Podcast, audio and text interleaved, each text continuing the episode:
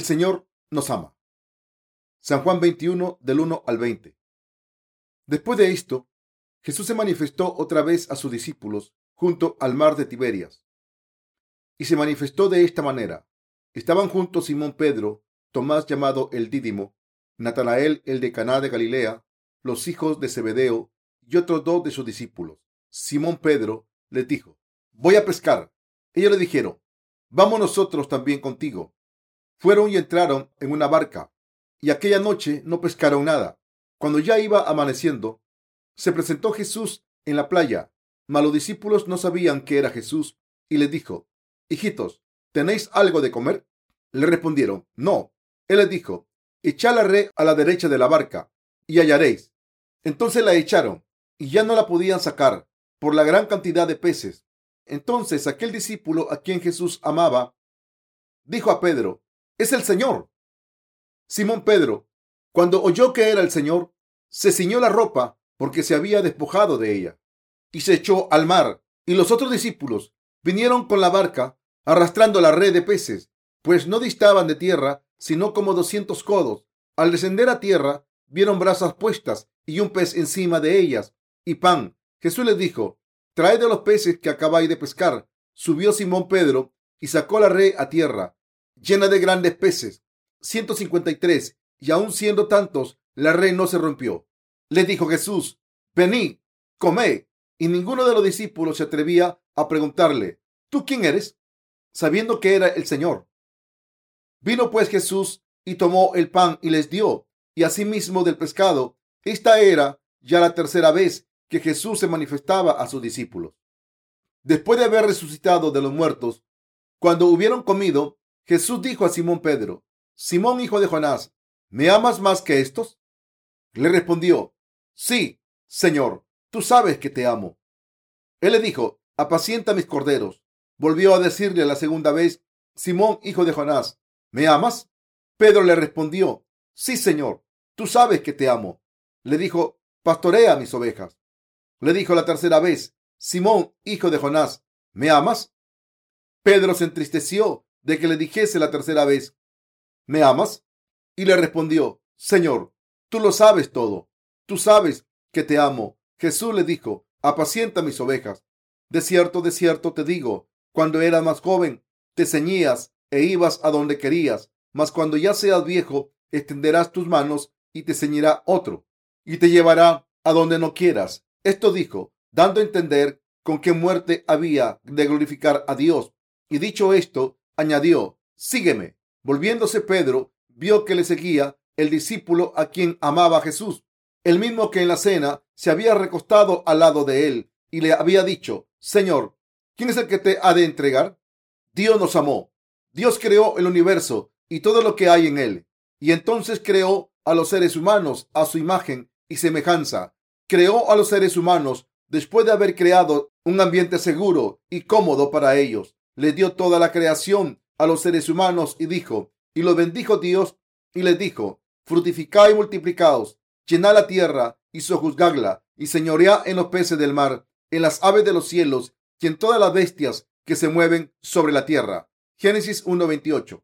¿Por qué creen que el Dios omnisciente y omnipotente creó todo lo que hay en el universo antes de crear a los seres humanos? Hizo esto porque sabía que la gente interferiría con su obra. ¿Y por qué creen que les dio todo a los seres humanos? Porque ama a la humanidad tanto. ¿Por qué creen que Dios nos ama tanto? Pasemos al libro de Génesis 1.27. Y creó Dios al hombre a su imagen. A imagen de Dios lo creó. Varón y hembra los creó. Si leemos este pasaje detenidamente, veremos que Dios creó a los seres humanos a su imagen. Aunque nos creó a su imagen, no debemos pensar que nos creó a su imagen exterior. La Biblia dice que Dios es espíritu. Juan 4:24. Y el que Dios nos crease a su imagen significa que nos hizo seres espirituales. Un ser espiritual es un ser que puede disfrutar de la gloria eterna con Dios, porque es un ser divino como Dios que puede vivir eternamente. Y esta es la razón por la que Dios creó a los seres humanos. En otras palabras, Dios creó a los seres humanos como seres que pueden vivir con Dios para siempre. Y por eso nos creó a su imagen. Las personas son más felices cuando tienen hijos que se parecen a los progenitores. Ustedes habrán visto a padres que se ponen muy contentos cuando les dicen que sus bebés se parecen a ellos. Si en vez de esto dijera que el bebé se parece al vecino, los padres no estarían contentos. No dejarían que la persona que hizo el comentario entrara en su casa porque estarían enfadados. Por eso, para los padres, los hijos son más preciados porque sus vidas están unidas. El amor de los padres por los hijos es infinito y les daría todo lo que les pidieran sin pensarlo dos veces. ¿Ama Dios a la gente por esta misma razón? No, debemos saber que Dios nos ama porque nos creó a su imagen en todos los sentidos. Dios quiere que todos los humanos que fueron creados a su imagen vivan con Él para siempre en el cielo. Al saber esto, ¿pueden imaginar lo grande que es su amor? A veces la gente no le puede dar lo que quiere a sus hijos, pero nuestro Dios puede darles a sus hijos todo lo que quieren. ¿De verdad saben por qué Dios hizo a los seres humanos a su imagen? Lo hizo para darles todo lo que hay en el cielo, para permitir que la gente viviese eternamente como Dios y disfrutase de toda la gloria del cielo con Él para siempre. Por eso, los seres humanos fueron creados a la imagen de Dios para recibir las bendiciones de Dios, pero no sería insensato buscar las cosas carnales viviendo solo unos 70 años en este mundo. Siempre debemos pensar sobre el origen de nuestras vidas, pero desafortunadamente hay muchas personas que viven sin entender por qué han sido creadas, de dónde vienen y a dónde van. Por eso, esta gente debe conocer a Dios a través del Evangelio del agua y el Espíritu por fe sin falta. Este tipo de gente debe encontrar a Dios a través del Evangelio del agua y el Espíritu sin falta y deben saber por qué han sido creados, porque Dios les creó y dónde irán en el futuro. Cuando se encuentran las respuestas a estas preguntas, se puede sentir el amor de Dios. La gente sigue yendo de un lado a otro sin conocer la justicia de Dios.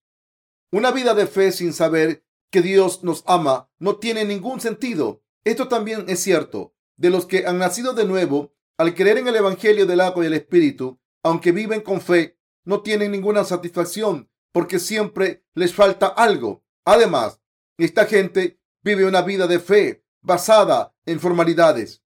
En resumen, no son más que santurrones. Por esta razón, debemos saber sin falta que Dios nos ama. Debemos saber sin falta que Dios nos ha dado su amor eterno desde el principio y que todavía nos ama. Dios quiere que sepamos esto. Nos ha hablado de su amor en la Biblia.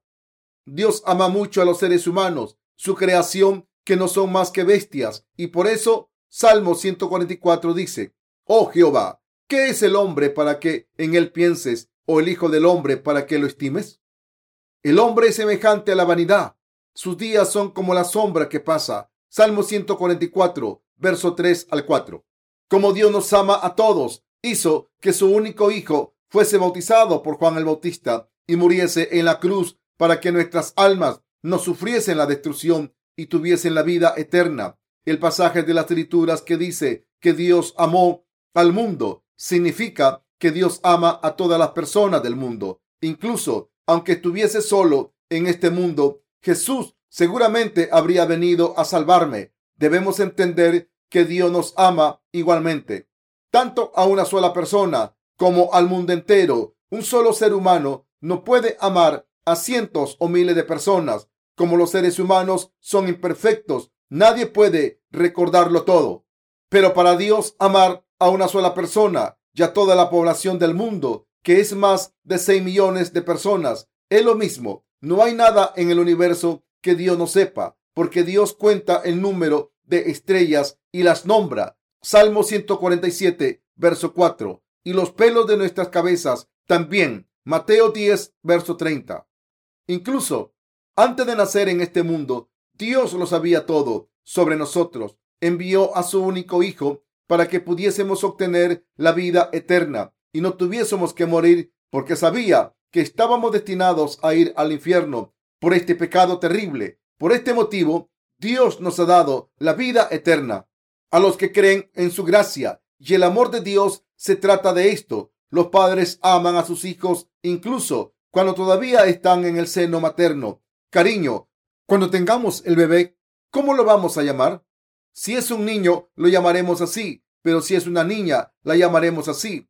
Vamos a preparar mantitas y ropa para el bebé. Y cuando el bebé crezca, ¿a qué universidad irá? Creo que la mejor manera de criar al bebé es esta. Siguen planeando y preparando el futuro del bebé, pero el bebé dentro del vientre de la madre no conoce a sus padres y no saben cuánto le aman. Pero a pesar de esto, los padres aman al bebé. De la misma manera, aunque no conocíamos a Dios, Él nos amó. Por muchos pecados que tengamos, Dios nos amará siempre. La razón por la que Dios nos amó tanto es porque dentro de cada uno de nosotros hay un alma que fue creada según un plan y un objetivo de Dios. No hay ninguna razón. Aunque los niños no sean tan bien parecidos como otros niños y sean traviesos, los padres aún los aman. Cuando un niño está a punto de morir por una enfermedad grave, los padres se preocupan. Incluso cuando un niño está discapacitado, los padres aún aman al niño y tienen compasión por él. Por muchos pecados que tengamos, Dios no quiere que ningún alma vaya al infierno. A Dios no le gusta el pecado, pero ama a los seres humanos aunque los seres humanos sean inútiles y sus vidas sean como una sombra, siguen teniendo un alma. A los ojos de Dios, todas las almas son preciadas, porque estimado seré a los ojos de Jehová, y el Dios mío será mi fuerza. Isaías 49:5. Yo sé que no soy especial a los ojos de los demás, o que soy incluso menos especial, pero Dios me ve como una persona gloriosa. Sin embargo, si no conocemos la razón por la que Dios ha creado a todos nosotros, un alma que ama tanto. Seremos destruidos por ser como animales. Debemos esforzarnos por encontrar a Dios entre nuestras vidas ocupadas sin falta.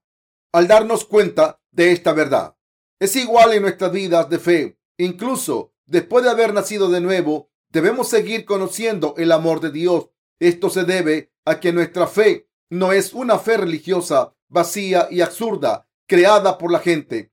El Dios en el que creemos es el verdadero Dios, vivo y eterno. Es cierto que nos creó del polvo de la tierra y que nos dio el aliento de la vida e incluso ahora está a nuestro lado y cuida de nosotros. Por este motivo debemos vivir una vida de fe real en vez de creer ciegamente en una religión. A veces cuando estamos ocupados con nuestros asuntos y nos encontramos únicamente en una cosa, nuestros corazones también están fijados en esa cosa y podemos olvidarnos de que Dios está en nuestras vidas, que está vivo y que tenemos que responder ante Dios. Cuando esto ocurre, empezamos a vivir una vida de fe templada, como si no hubiésemos recibido el amor de Dios. Quien nos avisó que esto podría ocurrir en el libro del Apocalipsis 3:16 dice lo siguiente, pero por cuanto eres tibio y no frío ni caliente, te vomitaré de mi boca. Por tanto, mientras vivamos nuestra fe, debemos sentir el amor de Dios y debemos escuchar ese amor a través de su palabra. Y cuando meditamos sobre ese tipo de amor que Dios nos da todos los días, no podemos vivir una vida de fe tibia. Nuestra vida de fe es real. Ahora estamos adorando a Dios, estamos viviendo y trabajando para Dios, estaremos sirviendo a Dios y predicando el Evangelio ante Dios este no es solo un argumento falso, sino un hecho real. Deben darse cuenta de esto. Cuando nos presentamos ante Dios y nos vemos tal y como somos, solemos pensar en lo que estamos haciendo ante Dios y en qué tipo de gracia y amor hemos sido vestidos por Dios.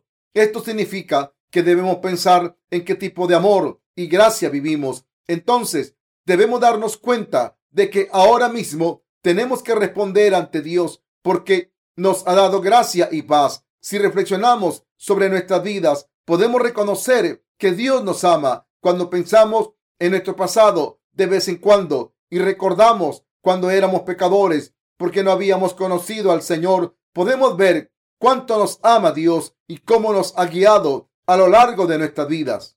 Y así nos damos cuenta de que somos seres gloriosos ante Dios y de que Dios nos ama. A menudo nos olvidamos de que debemos responder ante Dios. Las palabras griegas corandeo significa ante la cara de Dios. Y esto quiere decir que recibimos nuestra salvación y vivimos por fe ante Dios. Pero a pesar de esto, nos olvidamos de esto a menudo. Los discípulos de Jesús también entendieron que Dios les amaba. Por eso vivieron para predicar el Evangelio del agua y el Espíritu por todo el mundo conocido al convertirse en siervos de Dios después de que Jesús ascendiese a los cielos.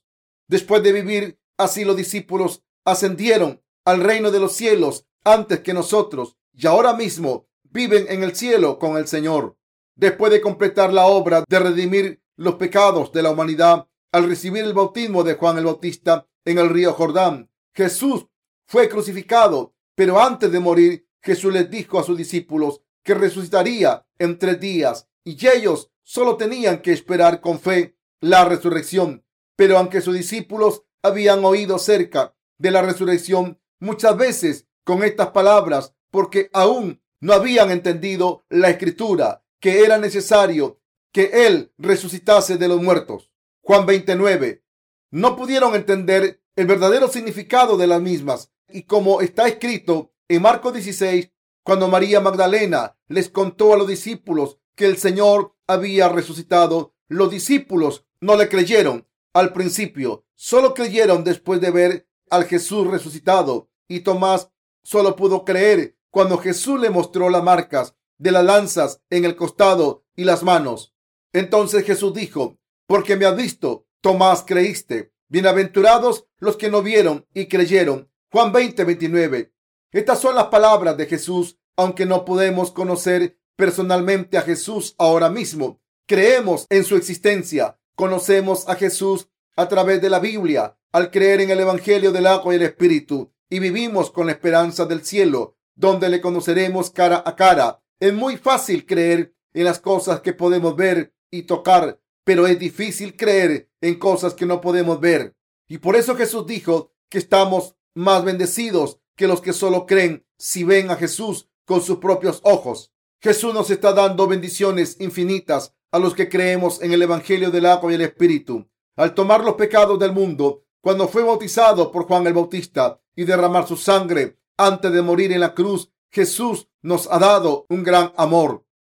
Los discípulos de Jesús vieron a Jesús una vez más.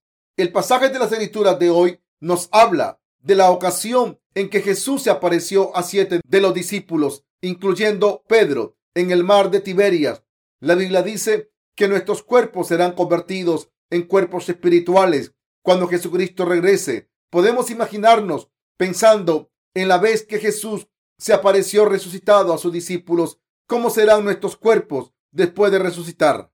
Como sabemos, cuando Tomás vio y tocó a Jesús, el cuerpo resucitado consistirá de carne y huesos y podrá verse y tocarse. Cuando Jesús se les apareció a los discípulos en el mar de Tiberias, comió con ellos y en su cuerpo tenía las cicatrices de la crucifixión. Así que podremos ver un cuerpo resucitado que no será diferente al nuestro en apariencia. Sin embargo, como los discípulos no reconocieron a Jesús en ocasiones después de resucitar y como Jesús podía traspasar paredes y puertas, podemos inferir que nuestros cuerpos serán espirituales y diferentes en algunos aspectos a los cuerpos que tenemos ahora. El cuerpo y el alma resucitarán para vivir eternamente. Para los que han nacido de nuevo, al recibir la remisión de los pecados, porque creen en el Evangelio del agua y el Espíritu, esta resurrección es motivo de gozo, porque vivirán eternamente con Jesús en el cielo. Este gozo no puede compararse con nada más en este mundo. A los que nos hemos convertido en justos, como Jesús, nos espera esta resurrección. Pero la resurrección de los pecadores es diferente. Para los que no han nacido de nuevo, la resurrección es horrible. Como he mencionado anteriormente, la resurrección de los justos es maravillosa porque les permite vivir para siempre con el Señor en el paraíso. Pero para los pecadores, la resurrección es algo terrible, porque sus cuerpos y sus almas serán arrojados al fuego del infierno que nunca se extingue. ¿En qué resurrección participarán ustedes? ¿En la resurrección de los justos o en la de los pecadores? Los discípulos trabajaron toda la noche para pescar algo, pero no pescaron nada. Pero entonces Jesús se les apareció al amanecer y les dijo, que arrojaran la red en la otra parte de la barca y entonces pescaron 153 peces grandes. Seguramente les resulte familiar esta escena. tienen razón. Cuando Pedro y sus compañeros pescadores, Jacob y Juan, conocieron a Jesús por primera vez, algo similar ocurrió. Y ese día, aunque trabajaron toda la noche para pescar y no pudieron pescar nada, con unas pocas palabras pudieron pescar una gran cantidad de peces. Pedro dijo, Maestro, toda la noche hemos estado trabajando y nada hemos pescado, mas en tu palabra echaré la red. Lucas 5:5. Cuando Jesús les dijo que arrojaran la red a la otra parte de la barca, la salvación es algo que los seres humanos no pueden conseguir con sus esfuerzos solamente, pero que puede recibirse con una sola palabra del Evangelio del agua y el Espíritu del Señor. Por eso debemos vivir confiando en la palabra del Evangelio del agua y el Espíritu, en vez de confiar en nuestros esfuerzos o pensamientos. Al hacer esto, lo nacido de nuevo, podemos pescar muchos peces. Jesús se apareció por tercera vez y cuestionó a Pedro. El Evangelio de Juan 21 nos muestra la resurrección de Jesús y la conversación que tuvo con Pedro. Esta escena no aparece en ningún otro evangelio y por tanto podemos decir que este capítulo es muy importante. El contenido de la conversación consistió en un interrogatorio de Jesús a Pedro, quien le había negado tres veces, y después Jesús le encargó una misión que debía llevar a cabo mientras seguía al Señor. Pedro era el más apasionado de todos los discípulos. Siempre era el primero en hacer la obra del Señor y siempre decía que no abandonaría a Jesús. Pero vemos que Pedro, que había estado demasiado confiado, estaba más preocupado por su propio bien y como Jesús profetizó, agonizó después de haberse dado cuenta de que había negado tres veces a Jesús y el gallo cantó la segunda vez. Entonces Pedro se acordó de las palabras que Jesús le había dicho. Antes que el gallo cante dos veces, me negarás tres veces. Y pensando en esto, lloraba. Marcos 14, 72. Negó al Señor tres veces, aunque prometió que nunca le negaría. Y por eso sus remordimientos debieron ser insoportables. Jesús se le apareció a Pedro. Si Jesús hubiese sido una persona corriente, se habría enojado y habría dicho, ¿por qué me traicionaste? Y le habría cogido del cuello. Pero Jesús no lo hizo, sino que le dijo, Simón, hijo de Jonás, ¿me amas más que estos? Confirmó que había mucho amor por el Señor en el corazón de Pedro. Entonces Pedro contestó, sí, Señor, sabes que te amo. Esta afirmación quería decir, ¿cómo voy a decir delante de ti que no te amo si tú me has amado tanto? El Señor le contestó, apacienta mis ovejas, y entonces le puso a cargo de sus ovejas. Y entonces preguntó una vez más, Simón, hijo de Jonás, ¿me amas? Entonces Pedro le contestó con la misma respuesta. Jesús le encargó sus ovejas a Pedro, diciendo, apacienta mis ovejas. Y entonces volvió a preguntar, Simón, hijo de Jonás, ¿me amas? Está escrito en la Biblia que Pedro estaba triste porque Jesús le preguntó de nuevo, aunque pensaba que ya no se lo preguntaría más. El corazón de Pedro debió sentirse muy pesado de la misma manera en que cualquier persona que ha hecho algo malo y se siente mal por ello, no sabe qué hacer cuando la otra persona le trata bien en vez de mostrarle resentimiento. Quizá le hubiera gustado más que Jesús hubiese estado enojado y le hubiese pegado. Por eso Pedro le contestó con gran sentimiento, Señor, tú lo sabes todo, tú sabes que te amo. Así que cuando Jesús le encargó una misión diciendo, apacienta mis ovejas, entabló una relación espiritual íntima con él. Pedro no tuvo más remedio que contestar de la misma manera en cada pregunta. Pedro había meditado sobre el hecho de que Jesús había eliminado sus pecados con su bautismo y derramamiento de sangre, que constituye la gran verdad de salvación. Después de esto, Pedro predicó la justicia de Jesús en vez de su propia justicia, y después de haber predicado el Evangelio del agua y el Espíritu, fue martirizado como Jesús lo había profetizado y así ascendió al seno del Señor. Al cuestionar a Pedro, quien le había negado tres veces, Jesús confirmó su amor por Pedro. Antes Pedro había seguido a Jesús solo por su propio fervor, pero después de experimentar este gran amor de Jesús de manera personal, con la fuerza de este amor, pudo predicar el Evangelio e incluso ser martirizado. Nosotros nos hemos dado cuenta del amor de Jesús a través del Evangelio del agua y el Espíritu. Por tanto, no tenemos más remedio que dar testimonio de Jesús hasta que muramos con la fuerza del Evangelio del agua y el Espíritu. Las preguntas que Jesús le hizo a Pedro son las mismas preguntas que nos hace a nosotros. Dios nos ha dado la misma confesión que Pedro. Pedro contestó, Señor, tú lo sabes todo, tú sabes que te amo. Nos ha dado esta confesión por el Evangelio del agua y el Espíritu. Nos hemos convertido en las personas que no pueden evitar amar al Señor, no porque le hayamos amado primero, sino porque Él nos amó primero por el agua y la sangre y nos ha mostrado ese amor personalmente. Por tanto, nosotros amamos al Señor más que las demás personas del mundo. Esto se debe a que el Señor nos amó primero por el Evangelio del agua y el Espíritu. Como el Señor nos ha dado amor, nos hemos convertido en personas que aman al Señor más que a nada y nadie en el mundo. Queridos hermanos, nuestro Señor nos ha convertido en personas que saben cuál es el verdadero Evangelio y nos ha dado su amor. Creemos en el Evangelio del agua y el Espíritu. Llamamos al Señor más que a nada en el mundo. Nadie en este mundo merece nuestro amor más que el Señor. ¿No es cierto? Sí, aunque hay muchas personas en este mundo, nadie merece nuestro amor más que el Señor, porque nos ha vestido con el amor de Dios por el Evangelio del agua y el Espíritu. A veces amamos al mundo y a las personas que tenemos cerca, pero volvemos a la fe en el Evangelio del agua y el Espíritu, porque el Señor nos amó primero. Como Pedro confesó, Señor, tú lo sabes todo, tú sabes que te amo. Cuando Jesús le preguntó, Simón, hijo de Jonás, ¿me amas más que estos? Nosotros también hacemos esta confesión ante Dios y le damos gracias a Jesús por habernos amado después de haber sido bautizado por Juan el Bautista y haber muerto en la cruz. Su amor por nosotros sigue estando en el Evangelio del agua y el espíritu. Es una salvación y un amor que nunca terminan. Los seres humanos son egoístas. La gente solo ama si es amada. La gente no ama solo porque se le obligue a amar. La gente ama porque le gusta amar. Pero nosotros amamos a Dios. No le amamos por obligación y no le amamos porque nos lo haya pedido.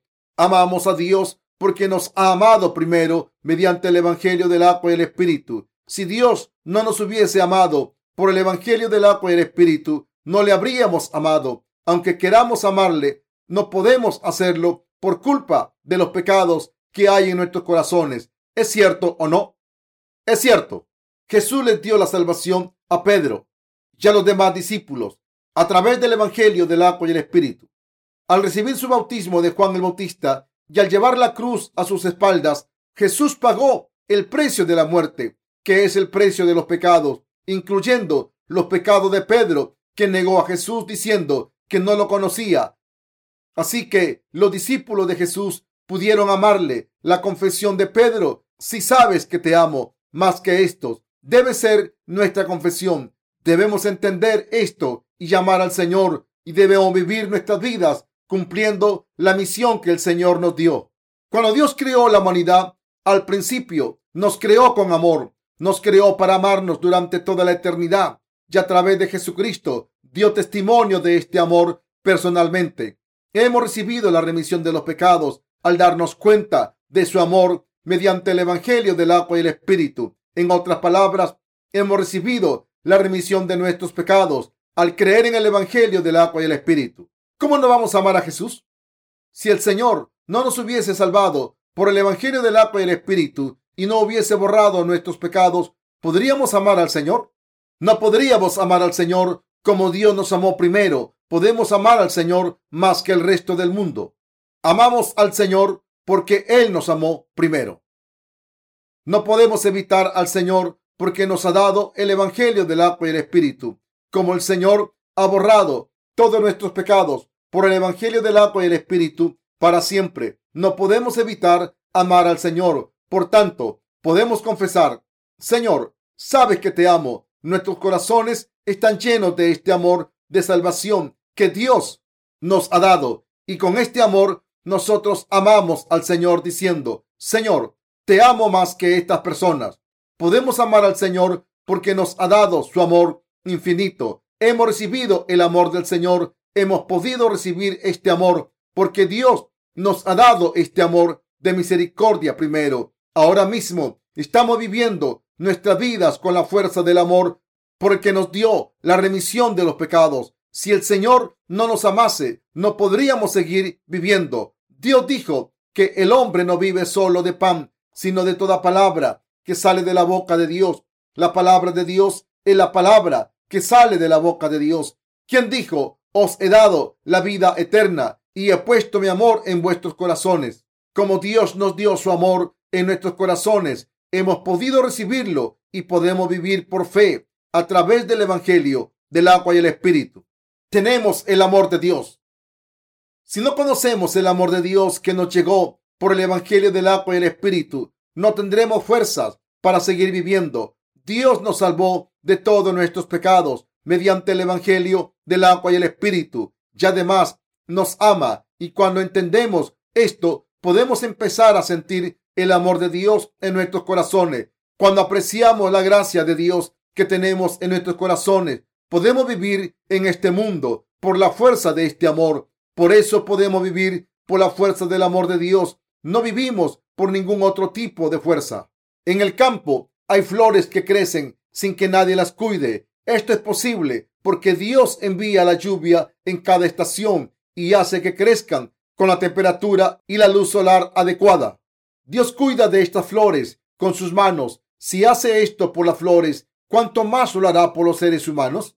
Dios nos lo da todo en abundancia y no esconde nada. Cuando residimos en el amor de Dios, recibimos la buena lluvia de la gracia de Dios. Crecemos con salud y fe y damos muchos frutos de fe. Dios nos ha dado su amor verdadero para que vivamos por fe y así podemos confesar la misma fe que la de Pedro. Podemos decir, hay alguien a quien amo más que a nadie, es el Señor. Como me dio amor mediante el Evangelio del agua y el Espíritu, no puedo evitar amarle.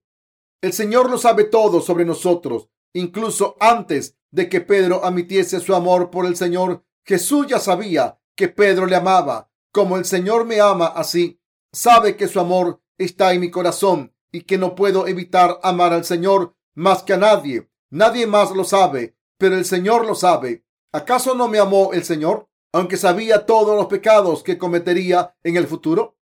¿Acaso no me dio su amor? Sé que el Señor me ama hasta el final. El Señor me ha amado hasta ahora y seguirá amándome en el futuro. Por tanto, no puedo abandonar mi amor por el Señor. Yo también amo al Señor y el Señor sabe que le amo.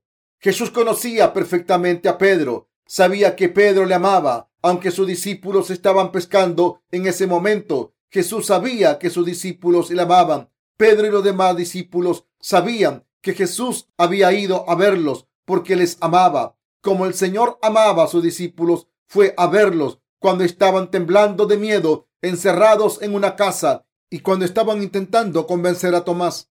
Aunque los discípulos habían perdido la esperanza, como si nunca hubiesen experimentado su amor, y aunque se fueron a pescar porque necesitaban comida, vestidos y un techo bajo el que dormir. Y aunque estaban actuando como personas del mundo, el Señor les amó hasta el final. Los demás discípulos lo sabían. Sabes que te amo más que estos. Apacienta mis ovejas. Jesús les confió los corderos de Dios, a los que Jesús ama más que a nadie. Conocen el amor de Jesús y han recibido este amor a través del Evangelio del agua y el Espíritu. Esto significa que Jesús nos confía su obra a los que amamos a Jesús más que nada en el mundo. Por eso Pedro dijo, sí, Señor, sabes que te amo. Jesús le respondió tres veces, apacienta mis ovejas, alimenta mis ovejas, guíalas. Pedro sabía que Dios vino a verle porque le amaba. Sabía que no había ninguna razón por la que Jesús hubiese ido a verles si no les amase. Sabía que el Señor les amaba y por eso fue a verles de nuevo. Por esta razón Pedro creyó en él. Dios ama a todos los que han recibido la remisión de los pecados. Dios nos da su amor a todos los seres humanos. Dios sigue dando su amor sin cesar. Como Dios nos ama, nos ha dado la vida eterna y el amor que nos permite ser salvados de la destrucción eterna, como está escrito en Salmos. Digo, ¿qué es el hombre para que tengas de él memoria y el Hijo del hombre para que lo visites? Salmos 8, verso 4. Dios nos da su amor y por eso no podemos evitar estar agradecidos. Jesús también nos ha dado el amor de Dios e incluso ahora sigue dándonos su amor. Nunca nos abandonará. Por muy débiles que seamos, nunca nos dejará. En el momento en que nuestro Señor estaba siendo bautizado por Juan el Bautista, tomó sobre sí mismo nuestras transgresiones y después de haber recibido todos nuestros pecados y transgresiones, nuestro Señor nos ha salvado completamente de nuestros pecados al ser crucificado. Algunas personas mueren por accidente cuando intentan salvar a otras personas, pero es muy difícil encontrar personas dispuestas a morir por otras, ya que morir por otra persona no es fácil, pero nuestro Jesús nos amó por el Evangelio del agua y el Espíritu. En vez de resistirnos, cargó con todos nuestros pecados a sus espaldas. Cuando fue bautizado por Juan el Bautista y voluntariamente sufrió un dolor extremo en su carne y piel cuando fue azotado y clavado a la cruz con clavos afilados. No hay amor en este mundo que pueda compararse con el amor de Jesús. Dios nos dio el verdadero amor de salvación. Hemos recibido el amor verdadero y genuino de Dios al creer en el Evangelio del agua y el Espíritu. Dios nos ama como hemos recibido su amor incondicional. Podemos amar a Dios y esta es la relación que tenemos con Dios. Esta relación está basada en el amor y nuestra fe permite que tengamos esta relación con un amor perfecto. Por tanto, no podemos perder ni abandonar el amor de Dios, aunque podemos ser derrotados por nuestro egoísmo. A veces nos hemos convertido en personas que pueden confesar, amamos al Señor más que nada en este mundo. Esto es posible gracias a que el Señor nos dio su amor de salvación a través del Evangelio del agua y el Espíritu. Estamos haciendo la obra del Señor porque el Señor nos confió su obra y alimentar a las ovejas del Señor mientras le seguimos es el amor que el Señor nos dio. Queridos hermanos, debemos darnos cuenta del amor que Dios nos ha dado. Desde el momento en que Dios creó la humanidad, formó al hombre del polvo de la tierra con sinceridad para vivir con nosotros para siempre. Esto significa que nos creó como objeto de su amor desde el momento en que Dios creó al hombre del polvo de la tierra y le dio el aliento de la vida en la nariz. Tenía el plan de darnos su amor. Dios bajó a este mundo en la forma de un ser humano para salvarnos porque no teníamos más remedio que pecar por nuestras debilidades e ir al infierno por nuestros pecados. Sabía muy bien que no podríamos eliminar esos pecados por nuestra cuenta. Jesucristo fue quien vino para eliminar nuestros pecados mediante el Evangelio del agua y el Espíritu. Como nuestro Salvador, Jesús vino y eliminó todos los pecados de la humanidad a ser bautizado por Juan el Bautista. Pagó el precio de todos los pecados en la cruz y nos libró de ellos. Así Dios eliminó todos nuestros pecados con su gran amor y nos dio la vida eterna. Nos hizo objeto de su amor Creemos en el Evangelio del agua y el Espíritu y pertenecemos a Cristo. Romanos 1.6. Los que están vestidos con el amor de Dios se convierten en uno con Cristo. Después de haber recibido la gracia de Dios, Dios nos mostró su amor a través del Evangelio del agua y el Espíritu. Dios nos limpió a los que pertenecemos a Cristo al salvarnos, a los que no podemos evitar pecar por culpa de nuestras debilidades a través del Evangelio del agua y el Espíritu. Los que creemos en el Evangelio del agua y el Espíritu nos hemos convertido en hijos de Dios, revestidos de su amor. Hemos nacido de nuevo y pertenecemos a Dios. Solo los que creen en el amor de Dios pueden convertirse en el pueblo de Dios. Queridos hermanos, a través del amor de Dios nos hemos convertido en uno con Cristo. Como Dios nos ha dado tanto amor, ahora podemos vivir una vida de fe con este amor. Le damos gracias al Dios de la verdad. Más que nada en este mundo, debemos estar agradecidos porque Dios nos ama de la misma manera en que Dios fue a ver a sus discípulos porque les amaba. Interviene en nuestras vidas porque nos ama aún más. Aunque somos débiles, el Señor viene y nos pregunta, ¿me amas más que estos? Nos dice repetidamente que nos ama a través del Evangelio del agua y el Espíritu. Por tanto, Debemos dar gracias al Señor, queridos hermanos. Contestemos la pregunta del Señor. Jesús ahora mismo nos está preguntando, ¿me amas más que estos? Sabes que te amo, Señor. ¿No me has amado tú? No puedo evitar amarte, Señor. Apacienta mis ovejas. Contestemos lo mismo a la pregunta, ¿me amas más que estos? Señor, sabes que te amo. Después de negar a Jesús, Pedro se arrepintió y se convirtió en el líder de los discípulos. Entonces dio testimonio a la gente de la salvación, la gracia y el amor de Dios mediante el Evangelio del agua y el Espíritu. Primera de Pedro 3:21. De la misma manera en que Pedro se presentó ante Dios después de haber vivido como un buen siervo ante Dios, debemos hacer lo mismo. Debemos confesar con confianza nuestra fe, diciendo, sí, Señor, sabes que te amo más que estos. Y debemos predicar el amor del Señor por todas partes. Como tenemos el Evangelio del agua y el Espíritu en nuestros corazones, tenemos un corazón que ama al Señor, nuestro Salvador, más que a nada o nadie. Le doy gracias al Señor por darnos este amor. Damos gracias a Dios. Estoy muy agradecido y contento por el amor que nos ha dado. No nos damos cuenta de lo débiles que somos. Somos tan débiles que no podemos evitar caernos a menudo. Sin embargo, como este amor de Dios que vino por el Evangelio del agua y el Espíritu, podemos estar firme y con el poder del amor de Dios podemos vencer y seguir viviendo. Estoy, estoy agradecido a Dios porque puedo seguir al Señor mediante el Evangelio del agua y el Espíritu de Dios. Aleluya. Te amo, Señor.